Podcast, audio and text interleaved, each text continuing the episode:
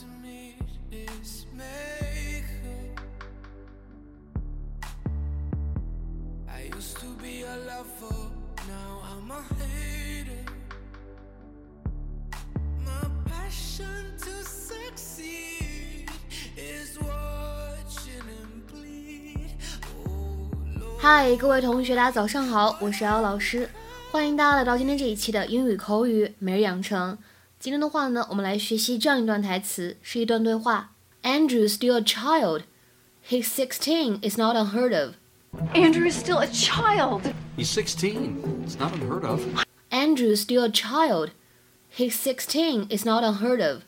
Andrew 还是个孩子啊，他也十六岁了，这也不奇怪。Andrew's still a child. He's sixteen. It's not unheard of.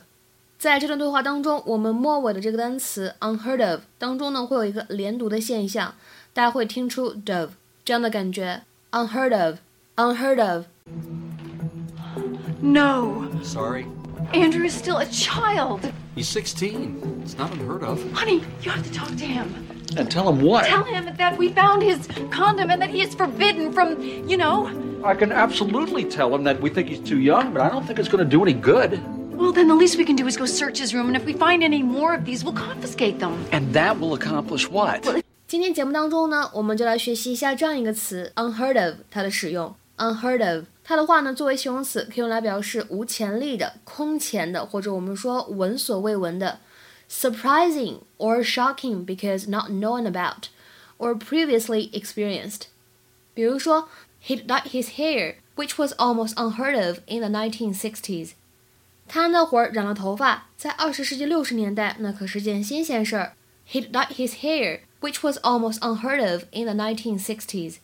再比如说，看第二个例子，Mom announced that she was going to visit her family for a couple of weeks, which was absolutely unheard of。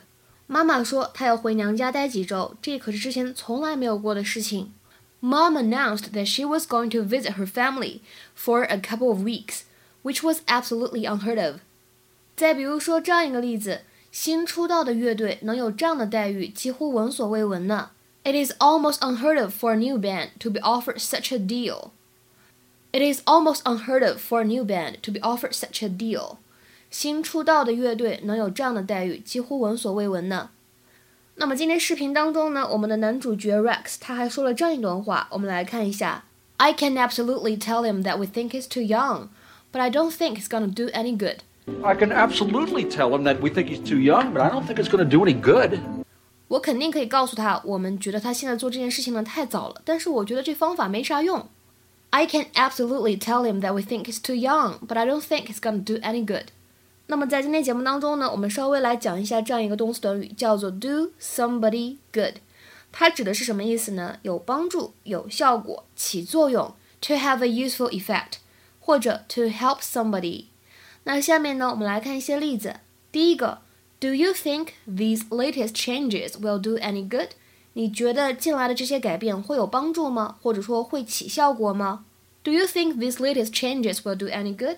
再比如说第二个例子，Don't you think talking to her would do some good？难道你不认为和她聊聊天挺有用的吗？Don't you think talking to her would do some good？再比如说最后这个例子，我觉得呢，你该休息几天，对身体好。I'm sure a few days off would do you a power of good. I'm sure a few days off would do you a power of good. 我觉得呢，你该休息几天，对身体好。那今天的话呢，请各位同学尝试翻译下面这个句子，并留言在文章的留言区。少吃垃圾食品会对你的身体呢有好处。少吃垃圾食品会对你的身体有好处。那么这样一句话应该如何使用我们刚才讲到的 do somebody good 来造句呢？期待各位同学的踊跃留言。我们今天节目呢就先讲到这里。OK，那么再次通知一下，我们本周四晚上八点钟呢依旧会有免费的英语口语角的活动。